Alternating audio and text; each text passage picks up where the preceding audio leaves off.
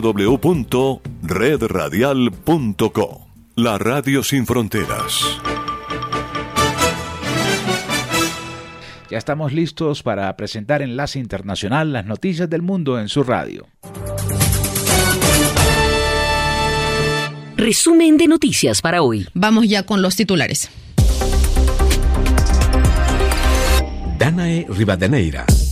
Más de 1.700 soldados ucranianos se rindieron esta semana en el complejo metalúrgico de Azbostal en la ciudad de Mariupol, último foco de resistencia del país frente a Rusia. Además, Suecia y Finlandia son recibidos hoy por el presidente norteamericano Joe Biden para tratar su adhesión a la OTAN. Deberán conseguir el respaldo de Turquía que complica su ingreso.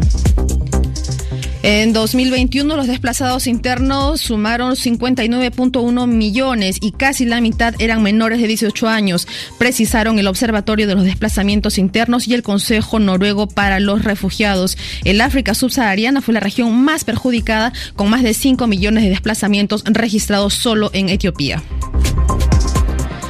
En Brasil, Eletrobras, la central eléctrica más importante de América Latina, fue privatizada tras la aprobación del Tribunal de Cuentas de la Unión de Brasil. La privatización de activos públicos fue una de las promesas de campaña de Bolsonaro y un tema presente en la campaña presidencial.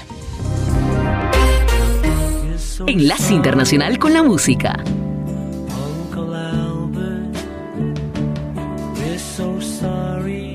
We're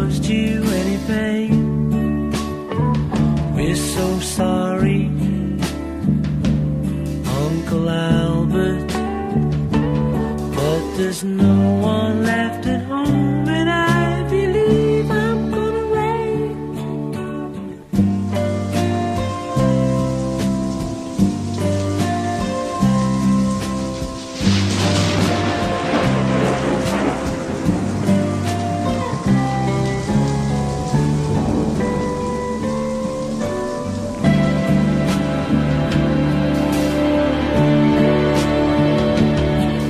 so sorry,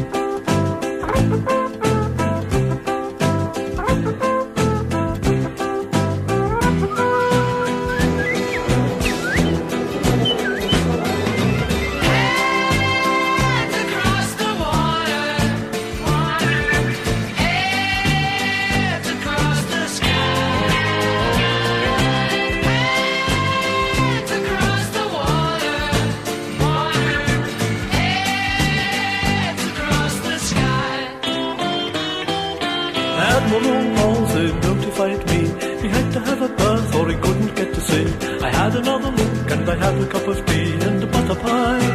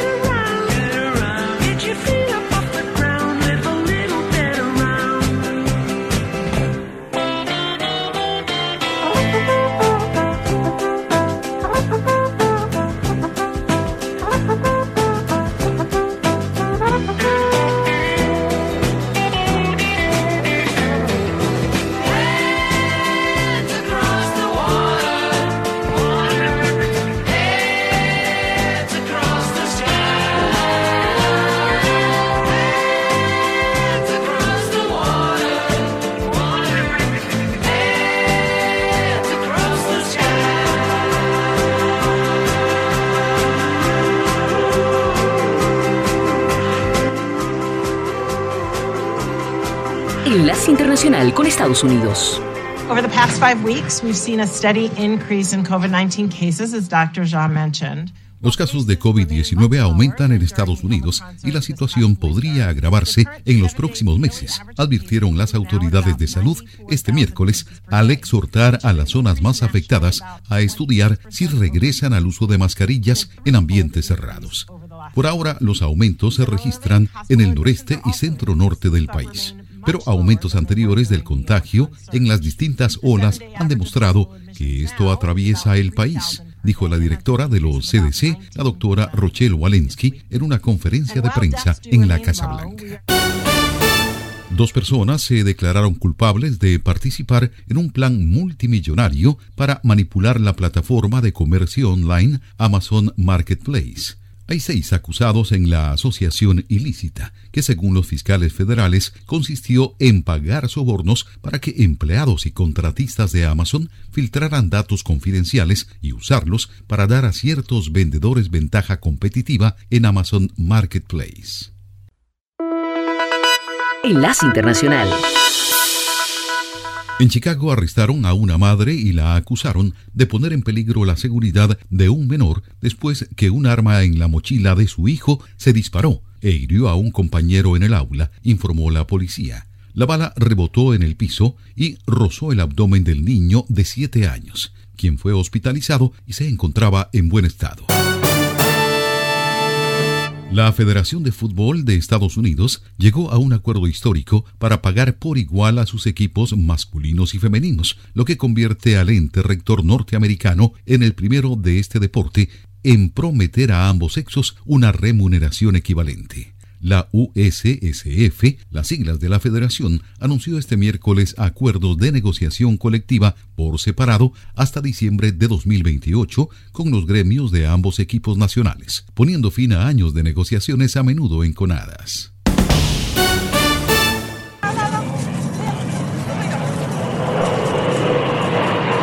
Tom Cruise llegó este miércoles al Festival de Cine de Cannes y fue recibido con gritos y alaridos por una multitud reunida para ver a la estrella estadounidense, que asiste al evento en el sur de Francia por primera vez en tres décadas. Tom, Tom, gritaron los fans que se situaron en el exterior del recinto del festival, bordeado de palmeras, cuando el actor salió de un coche con un traje azul recargado y gafas de sol. Algunos habían acampado desde el desayuno con sillas y escaleras. Les informó Tony Cano. Enlace Internacional. Maybe I didn't treat you quite as good as I should have. Maybe I didn't love you quite as often as I could have. Little things I should have said and done. I just never took the time. You were always on my mind. You were always on my mind. Maybe I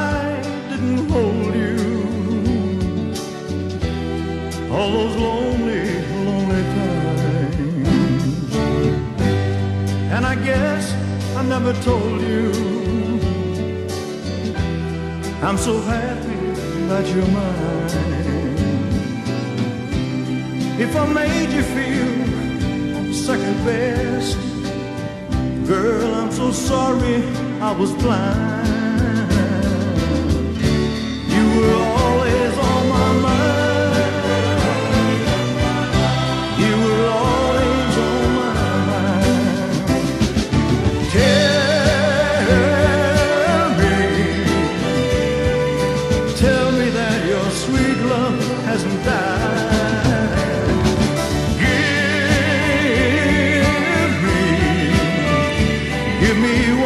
chance to keep you satisfied. Satisfied.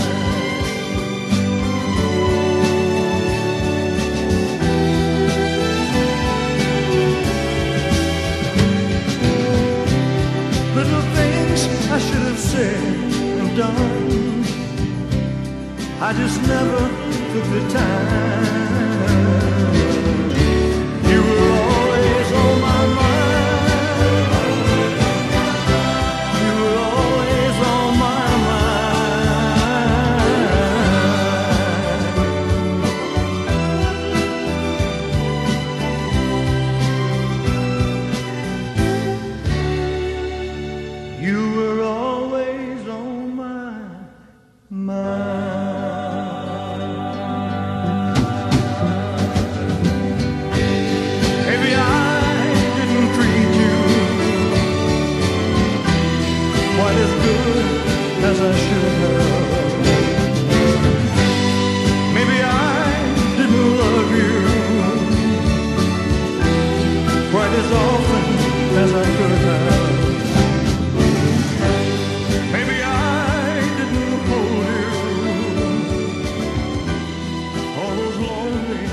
Enlace Internacional con Radio Francia Internacional. Empezamos este noticiero en Ucrania, donde 1.730 soldados ucranianos se rindieron esta semana en el complejo metalúrgico de Azovstal, último bastión de resistencia en el puerto de Mariupol, en el sudeste de Ucrania. Así lo informó el Ministerio de Defensa ruso. A la luz de estos hechos, Ucrania ve imposible retomar las negociaciones de paz con Rusia y afirma que no cederá parte de su territorio para poner fin a la guerra. En ese contexto, los países del G7 se reúnen este jueves y viernes en Alemania para apoyar a la economía de Ucrania. La primera prioridad de esta reunión de ministros de Economía es completar una nueva ronda de financiación para cubrir el presupuesto ucraniano del trimestre en curso y que a su vez le permita seguir defendiéndose. Pese a estas ayudas, hay un tema en el que la Unión Europea no cede, la adhesión de Ucrania al bloque. El canciller alemán Olaf Scholz afirmó el jueves que no era favorable a conceder a Ucrania un atajo para conseguirlo, pues esto crearía una desigualdad entre los seis países de los Balcanes occidentales que desean desde hace mucho tiempo sumarse al bloque europeo. Declaración que va en el mismo sentido de lo dicho por el presidente francés Emmanuel Macron la víspera. Escuchemos las declaraciones del canciller Olaf Scholz. Emmanuel Macron hat recht, wenn er darauf hinweist, Emmanuel Macron tiene razón al señalar que el proceso de adhesión no es cuestión de unos meses o unos años. Es por eso que actualmente queremos centrarnos en un apoyo rápido y pragmático a Ucrania. Hablaré con mis colegas de la mejor manera de lograr esto. Cumplir nuestras promesas no es solo una cuestión de credibilidad. Ahora más que nunca su integración también es de nuestro interés estratégico. heute mehr denn je liegt ihre Integration auch in unserem strategischen. Declaraciones del canciller alemán Olaf Scholz. Y Ucrania también se encuentra en la lista de espera para formar parte de la OTAN, el Pacto del Atlántico. Quienes sí tienen el camino allanado son Suecia y Finlandia, países que ayer presentaron en conjunto y de manera formal su petición de adhesión. El presidente estadounidense Joe Biden los recibe hoy eh, para modificar el mapa de seguridad europeo con este posible ingreso de ambos países a la OTAN. Sin embargo, su adhesión requiere del respaldo unánime de los 30 países miembros del Pacto del Atlántico y el principal obstáculo es Turquía, que acusa a los dos países nórdicos de ser un criadero de terroristas en conflicto desde hace décadas con Ankara. Para rebajar la tensión, el jefe de la diplomacia estadounidense, Anthony Blinken, se reunió en las Naciones Unidas con su homólogo turco Mevlut Cavusoglu, que definió el encuentro como extremadamente positivo. Detalles sobre la estrategia de Turquía frente a los miembros de la OTAN con nuestro corresponsal Adrián Rocha. Turquía mantiene su veto a la entrada de la OTAN de Suecia y Finlandia pese a las presiones internacionales. Así lo ha expresado durante estos días el presidente turco Recep Tayyip Erdogan, que asegura que Turquía quiere respeto por parte de sus socios y que cualquier ampliación de la alianza transatlántica tiene que contar con la aprobación turca. Erdogan asegura además que la entrada de Suecia y Finlandia a la OTAN convertirían en más insegura, en sus propias palabras, una organización de seguridad. Turquía no se cierra, sin embargo, a la entrada de estos países, pero sí impone sus condiciones. La primera es que Helsinki y Estocolmo terminen, según Erdogan, el apoyo que le prestan a la guerrilla kurda del PKK en guerra contra Turquía desde la década de los 80. Erdogan quiere además que estos países levanten el embargo de venta de armamento que impusieron en contra de Turquía en 2019, cuando el ejército turco atacó el norte de Siria. Sin embargo, los motivos de la posición turca podrían ser otros. Según los expertos, Erdogan está utilizando esta oportunidad para mostrarse como un líder duro y fuerte, algo que gusta al electorado de su país. El presidente turco, en sus horas más bajas de popularidad en su carrera política, necesita reconstruir su imagen. Adrián Rocha Cutillé desde Estambul para Radio Francia Internacional. Por su parte, Kiev denuncia el tratamiento discriminatorio o de segunda clase por parte de algunas capitales del bloque. Y la guerra en Ucrania ha provocado 7.7 millones de desplazados internos en 2022. Ya en el 2021, el número de desplazados internos en todo el mundo había alcanzado la cifra récord de 59.1 millones frente a los 55 millones del 2020. Así lo dice el informe mundial anual del Observatorio de Desplazamiento Interno IDMC. Esta cifra sin precedentes es el resultado de nuevas oleadas de violencia y de situaciones de conflicto prolongadas en países como Etiopía y Afganistán, pasando por Siria y la República Democrática del Congo. Explicaciones con Braulio Moro. Violencia y catástrofe son las dos principales causas del desplazamiento interno de personas en el mundo, fenómeno que en 2021 alcanzó un nuevo y preocupante récord con cerca de 60 millones de afectados. Esta cifra no incluye los cerca de 8 millones de personas que han debido huir de la guerra en Ucrania, precisa el informe del Observatorio de los Desplazamientos Internos y el Centro Noruego para los Refugiados con sede en Noruega. 38 millones de personas fueron desplazadas por la multiplicación de catástrofes o por conflictos y violencia, un récord en 12 años. Muchos de los afectados debieron desplazarse varias veces. A su vez, poco más de 14 millones de personas fueron afectadas en razón de conflictos y violencia. República Democrática del Congo, Afganistán, Birmania son algunos de los países con cifras más elevadas. En América Latina, con 5,2 millones de desplazados internos, Colombia mantiene el triste récord de la región. Más de 25 millones de esos desplazados internos son menores de 18 años, lo que plantea el problema de su seguridad, de su bienestar y el abandono de la educación, y a largo plazo los efectos en cascada sobre el país del que son originarios. La situación en el mundo nunca fue tan mala, subrayan los autores del informe. Gracias, Braulio Moro. Y vamos ahora hacia España, donde en medio de gran polémica, el rey emérito Juan Carlos I vuelve hoy a su país, precisamente a Galicia, para participar en unas regatas. Y el lunes se reunirá en Madrid con su hijo Felipe VI, para luego partir de nuevo hacia Abu Dhabi, donde estableció su residencia permanente en 2020, luego de que saltara el escándalo sobre su presunta participación en evasión fiscal y cobro de comisiones millonarias. Los detalles con nuestro corresponsal en Madrid, Luis Méndez. El regreso este jueves de Juan Carlos I a España ha reabierto el debate sobre la figura del rey emérito que se tuvo que exiliar en Abu Dhabi hace casi dos años por presuntos delitos de evasión fiscal y cobro de comisiones millonarias. Eh, la Fiscalía Española dejó de investigarlo al no encontrar pruebas suficientes para inculparlo, por lo que el padre del actual rey, Felipe VI, decidió visitar España. La ciudadanía y con ella los partidos políticos están divididos entre quienes siguen reivindicando la labor de Juan Carlos en el asentamiento de la democracia española más allá de sus errores y los que buscan que el rey emérito comparezca en los tribunales para responder por sus supuestos delitos, algo que no sucederá ya que los monarcas españoles gozan de inviolabilidad judicial.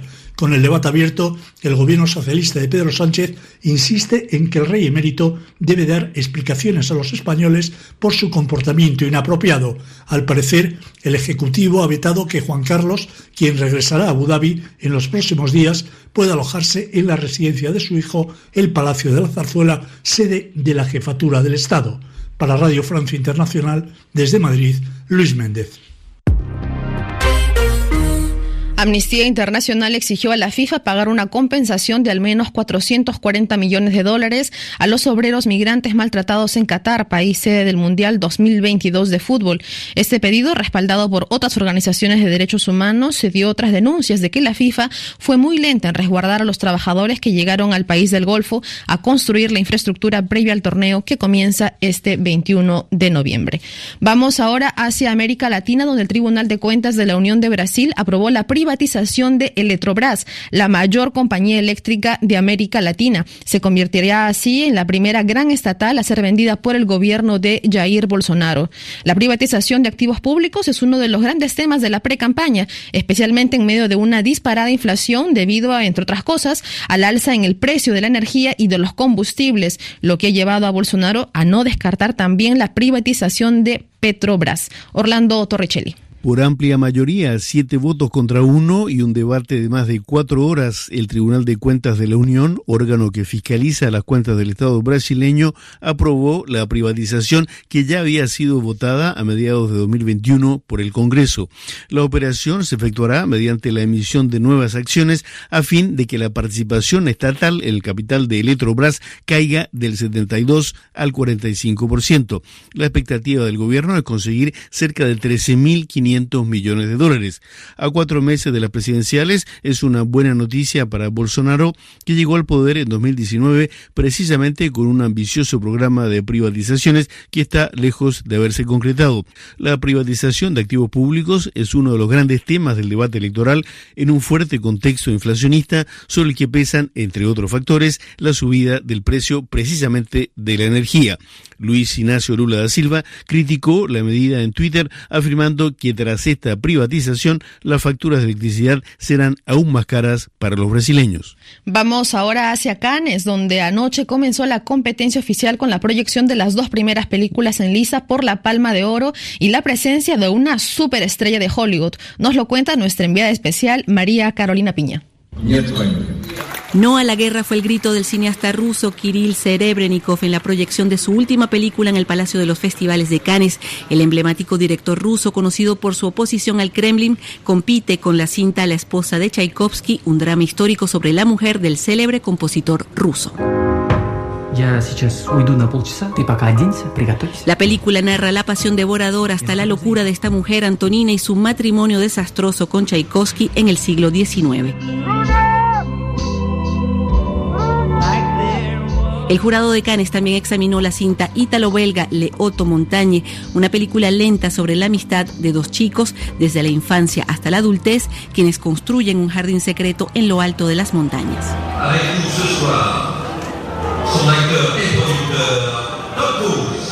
Cannes vivió un momento de delirio con la llegada en helicóptero de la superestrella Tom Cruise, quien desfiló por la alfombra roja para el estreno de su última película Top Gun Maverick, la segunda parte de aquella primera cinta que se volvió un hito. Tom Cruise recibió una palma de oro de honor y el homenaje desde los cielos de la patrulla de Francia, el cuerpo aéreo de élite francés. Desde el Festival de Cannes, Víctor Hull, María Carolina Piña, Radio Francia Internacional. With all due respect, sir, I'm not a teacher. Just want to manage expectations. Y cerramos el informativo en Alemania, donde un tiroteo en una escuela en el norte del país dejó una persona herida, pero el pistolero se supo fue detenido hace unos momentos. Y hasta aquí las noticias en Radio Francia Internacional.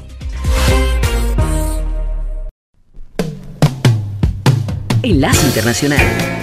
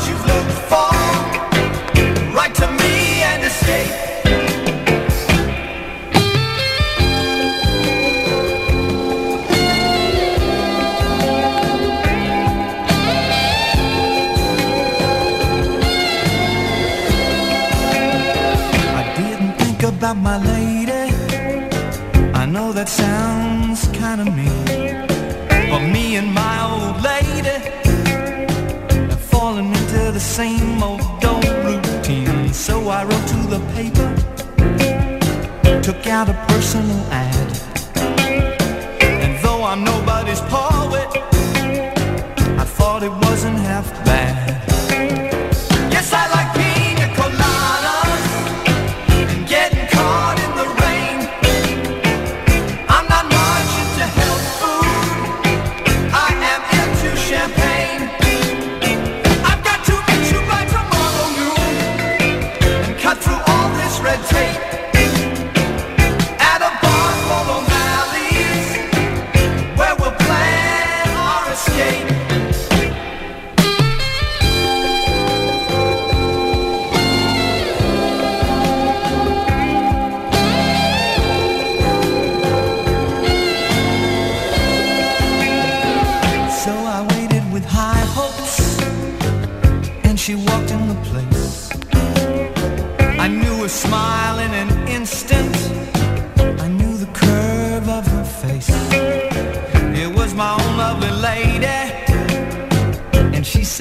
it's you.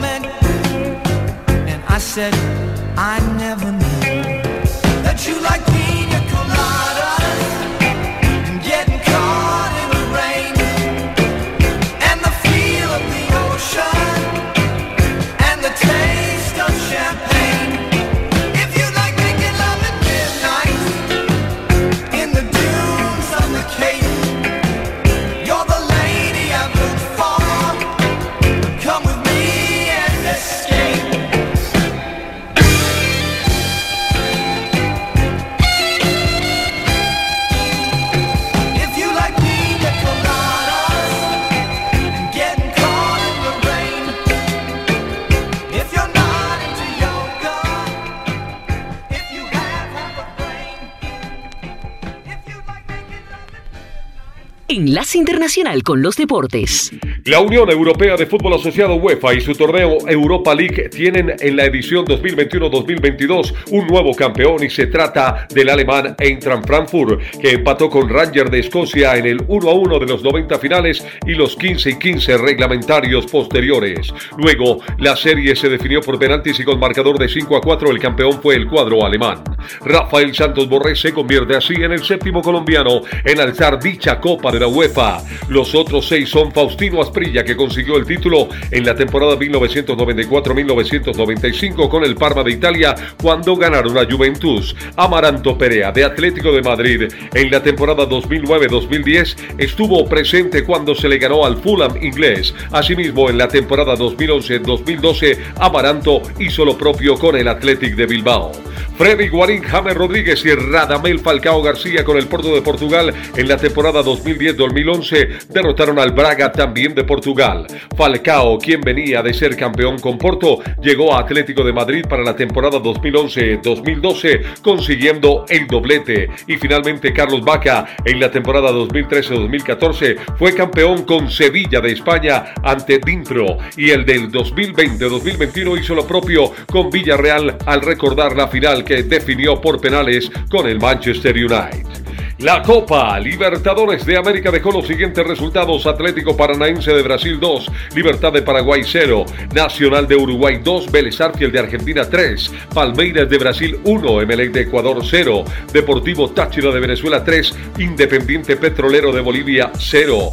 Colón de Argentina 2, Olimpia del Paraguay 1 y Deportes Tolima de Colombia empató 2 a 2 con Minas Gerais de Brasil. Y Alianza Lima cerraría la jornada para esta edición con el marcador en contra 0 a 2 frente a Fortaleza de Brasil. Hoy jugarán Atlético Paranaense de Brasil con Independiente del Valle de Ecuador, River Plate de Argentina y Colo Colo de Chile, Deportivo Cali de Colombia con Always Ready de Bolivia. En la Copa Suramericana también se definieron los partidos así. Ayacucho de Perú 0, Everton de Chile 2, River Plate de Uruguay 1, Cuiabá de Brasil 2, Liga Deportiva Universitario de Quito 2, Defensa y Justicia de Argentina 2, Santos de Brasil 1, Unión La Calera de Chile 0 y Racing de Argentina 1, Melgar de Perú 0. Hoy jugarán Unión de Santa Fe de Argentina con Fluminense de Brasil, Independiente de Avellaneda de Argentina y Deportivo La Guaira de Venezuela, Metropolitanos de Venezuela con Barcelona de Ecuador y cerrarán Sao Paulo de Brasil y Wilstermann de Bolivia. Asimismo, jugarán Lanús de Argentina con Wanderers de Uruguay. En el Giro de Italia, la etapa número 11 nuevamente fue para los velocistas, esta vez el pedalista del DSM, el italiano Alberto Dainese, celebró la victoria. Segundo fue el colombiano Fernando Gaviria de los Emiratos Árabes Unidos y tercero Simone Consoni del Cofidis, mientras que cuarto fue Arnaud Demar del Grupama FDJ. Juan Pedro López del 13 Gafredo sigue líder y porta por séptimo día la Corsa Rosa en la etapa número 12. Ahora lo escoltan Richard Carapaz de Lineos y Joao Almeida del equipo de los Emiratos Árabes Unidos a 12 segundos. En esta etapa número 12, que será la más larga de la presente edición y que se corre a esta hora con 204 kilómetros entre Parma y Genoa, habrá tres puertos de tercera categoría ideales para las emboscadas. Miami Heat golpeó primero en las finales de la conferencia este del baloncesto de los Estados Unidos NBA gracias a la victoria 118-107 frente a los Boston Celtics. La pieza más importante fue Jimmy Butler, quien se despachó con 41 puntos. Enlace Internacional con la Música.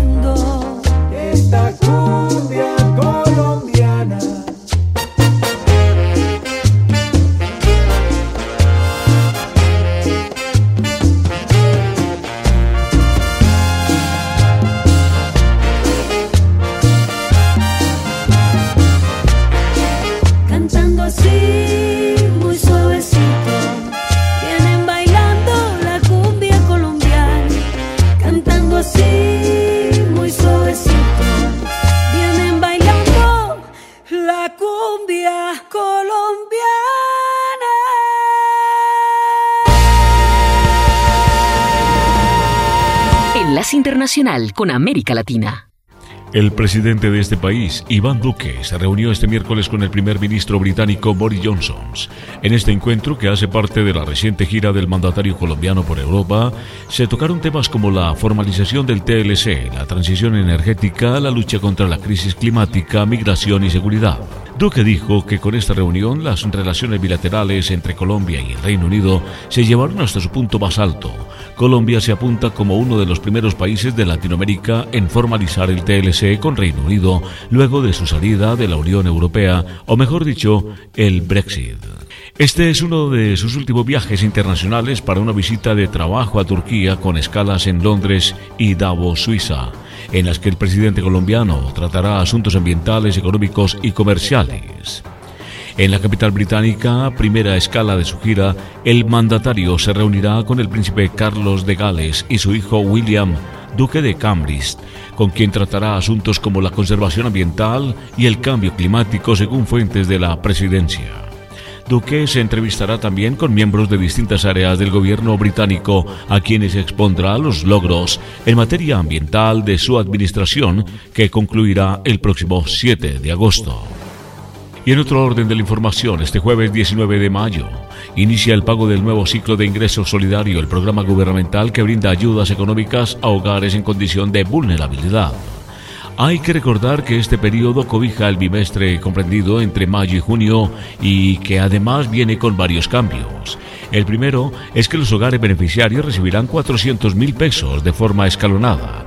Los 2.266.849 hogares que están bancarizados recibirán el incentivo el 19 de mayo, mientras que los no bancarizados lo harán desde el 23 de mayo y hasta el 6 de junio. Estos últimos podrán reclamar el subsidio en puntos de supergiros y en sus establecimientos aliados en todo el país. Argentina, Fabiana del Popolo, veedora internacional, destacó el censo argentino. La nombrada es la jefa del área de demografía e información sobre población de la CELADE, División de Población de CEPAL y veedora internacional de la jornada. En la ciudad de Mar del Plata avanza el proyecto para ampliar la oferta de food trucks en la ciudad. Para ello se creará un registro único dependiente de la Secretaría de Desarrollo Productivo. En el ámbito deportivo, el seleccionado argentino femenino de hockey sobre césped, las Leonas, vencieron a China en la Pro League en un cotejo celebrado en la ciudad española de Valencia. Con un importante crecimiento en marcas participantes y la tendencia al alza del comercio electrónico, los consumidores se preparan para incursionar en la novena edición del Hot Sale en Argentina. Cerró el censo 2022 en la República Argentina. Habrá una semana para recuperar datos de viviendas pendientes. El Instituto Nacional de Estadísticas y Censos, INDEC, indicó que 600.000 personas participaron en este operativo. Enlace Internacional con la Música.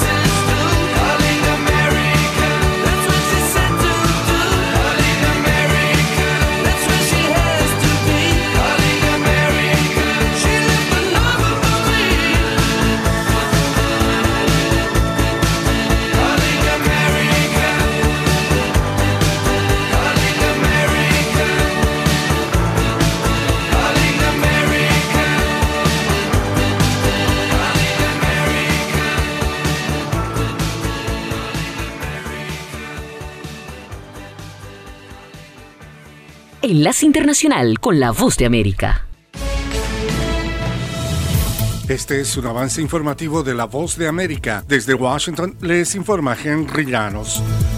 Aunque expertos opinan lo contrario, la Casa Blanca asegura que el giro de su política hacia Cuba no obedece a la presión de aliados regionales. Nos informa Jorge Agobián. Esto es totalmente separado. Pero expertos consideran que podría no tratarse de una coincidencia, al menos en el caso cubano. Creo que la administración de Biden ha mostrado en muchos aspectos una señal de debilidad. Ha demostrado que cuando está bajo presión y bajo ataque, en el caso de la migración cubana, está dispuesto a hacer concesiones. México es uno de los países que ha liderado la presión a Washington y ha condicionado la presencia de su primer mandatario en el encuentro regional, Jorge Agobián, Voz de América. Enviados de la OTAN no llegaron el miércoles a un consenso sobre iniciar las pláticas para integrar a Finlandia y Suecia, informaron diplomáticos, mientras que Turquía reiteró sus objeciones respecto a la membresía de las dos naciones nórdicas. Los enviados se reunieron en las instalaciones de la OTAN en Bruselas después de que los embajadores de Finlandia y Suecia presentaron solicitudes por escrito para sumarse a la alianza militar en lo que representa una de las mayores ramificaciones geopolíticas de la guerra de Rusia con Ucrania. Estas son las noticias. No coincide con la medida unilateral implementada por el gobierno de Estados Unidos. Que ya por precaución han recomendado no viajar a la zona. Estos son los corresponsales de La Voz de América. Giselle Jacome, Quito, Ecuador, Voz de América. Juan Ignacio González Prieto, Voz de América, Buenos Aires, Argentina. La Voz de América, ofreciendo información de lo que sucede en Estados Unidos, América Latina y el mundo. El presidente Joe Biden advirtió que Estados Unidos posiblemente experimente otra complicada temporada de huracanes este año y se comprometió a que su gobierno estará preparado para responder a las tormentas y ayudar a la población en su recuperación. Sabemos que los huracanes vienen hacia nosotros cada temporada, se vuelven más extremos, dijo Biden antes de un informe de altos funcionarios federales. Biden instó a la población a poner atención a las alertas de huracán y seguir las recomendaciones de sus autoridades locales. Este fue un avance informativo de La Voz de América. El presidente Andrés Manuel López Obrador negó una eventual ruptura con Estados Unidos, aun cuando el gobierno de Joe Biden decida no invitar a todos los países a la Cumbre de las Américas que se celebrará en Los Ángeles, California, a principios de junio, horas antes de reunirse con una delegación de funcionarios del gobierno estadounidense encabezados por Christopher Dodd, asesor especial del presidente Biden para la Cumbre de las Américas. El ejecutivo mexicano señaló que hay una buena relación en temas como comercio, economía, migración y seguridad y un trabajo coordinado. No se debe de pensar que si en este caso de la cumbre no coincidimos, pues ya se va a producir una ruptura. De ninguna manera. El presidente López Obrador consideró que es limitada la decisión del gobierno de Estados Unidos de eliminar las restricciones hacia Cuba impuestas por Donald Trump y permitir así el restablecimiento de los vuelos comerciales a todas las provincias de la isla, así como aumentar el monto de las remesas, entre otras acciones. Celebramos que se avance en ese sentido. Es un paso, aunque yo quisiera que no hubiera bloqueo, porque eso es violatorio de los derechos humanos. Esa es una política medieval, es una política genocida. El embajador estadounidense Ken Salazar señaló en la víspera que se requiere el liderazgo de México en la Cumbre de las Américas y para Estados Unidos es muy importante que México y su presidente participen. Sara Pablo, Voz de América, Ciudad de México. Los habitantes de la zona este de Buffalo, en el estado de Nueva York, se recuperan de la traumática experiencia que deja un tiroteo y a la par de llorar y buscar consuelo por las víctimas de este acto de violencia, lamentan que el supermercado Tops Friendly, que era más que un lugar para comprar comestibles, esté cerrado. Además de ser un sitio para realizar sus compras, ese era un sitio de encuentro con amigos del barrio y también es el único supermercado en varios kilómetros. Ahora, las autoridades buscan la forma de reabrir el lugar con medidas de seguridad que den confianza a los ciudadanos para volver a este centro de compras y como todos los sitios donde sucedieron tiroteos, les cuesta mucho retomar la normalidad. Ayer, la ciudad recibió la visita del presidente Joe Biden, su esposa Jill y otros funcionarios federales y estatales, y el mandatario responsabilizó a los medios de comunicación, a los políticos y al Internet por difundir la peligrosa ideología supremacista blanca que el pistolero parecía haber seguido. Lo que sucedió aquí es simple y directo, terrorismo. Terrorismo, terrorismo doméstico, violencia infligida al servicio del odio, el odio que a través de los medios de comunicación y la política, el Internet que ha radicalizado a individuos enojados, alineados, perdidos y aislados en creer falsamente que serán reemplazados por el otro, por personas que no se parecen a ellos. El mandatario estadounidense hizo nuevamente un llamado al Congreso para considerar leyes más estrictas para la compra de armas de alto calibre y de combate, y junto a su esposa tuvo un encuentro con las familias de las víctimas, cuyos nombres resaltó durante su discurso. Por su parte, el líder de la minoría republicana en el Senado, Mitch McConnell, se refirió a este trágico suceso, centrando su comentario en el tema racial. El racismo de cualquier tipo es abominable en Estados Unidos y debe ser defendido por todos, tanto republicanos como demócratas, como por todos los estadounidenses. El sospechoso de 18 años, Peyton Gendron, que compareció por primera vez ante un tribunal con una bata de hospital, se declaró inocente de los cargos de asesinato en primer grado y ahora se encuentra detenido bajo vigilancia por peligro de suicidio. Las autoridades dicen que el individuo defendió las teorías de la blanca en línea y que cree que los inmigrantes están superando a la raza blanca. Yoconda Tapia, Voz de América, Washington. Enlace Internacional.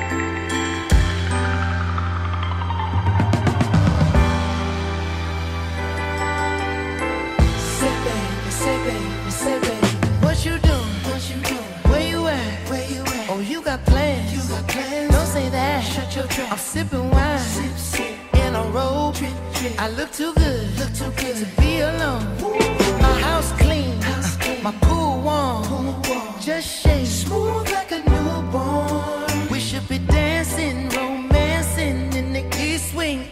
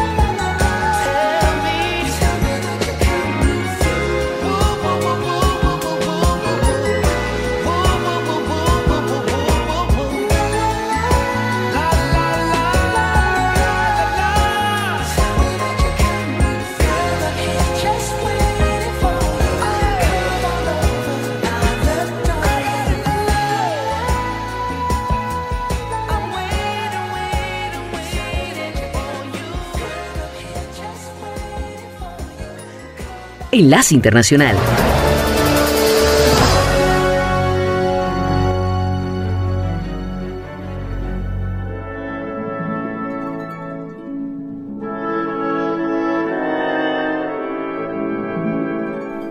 19 de mayo 1962.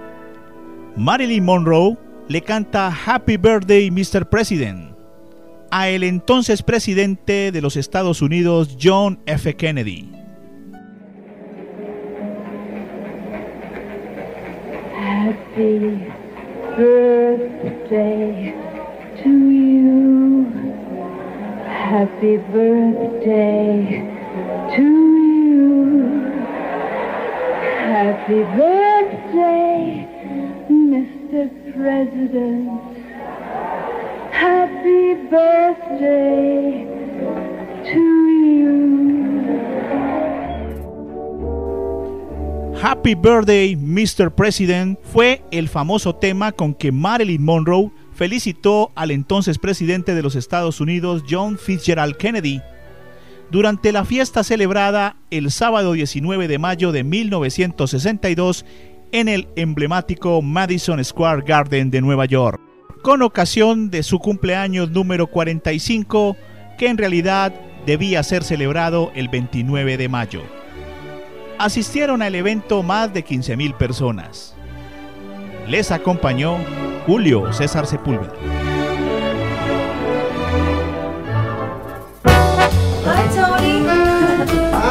Enlace Internacional con la Música.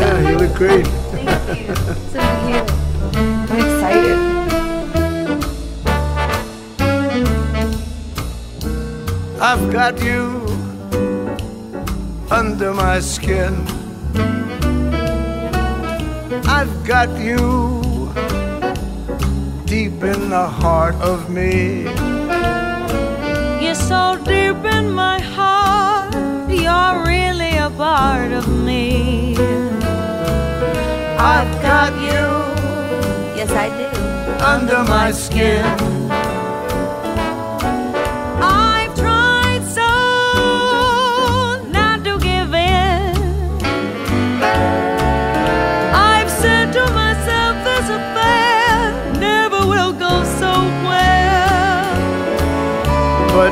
Should I try to resist when, darling, I know so well? I've got you under my skin. I'd sacrifice anything, come what might, for the sake of having you near, in spite of a warning voice that comes in the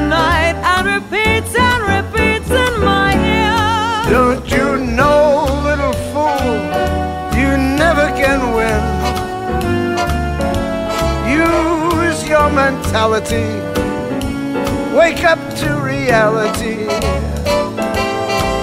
But each time I do, just the thought of you makes me stop before I begin. Cause I've got you under my skin.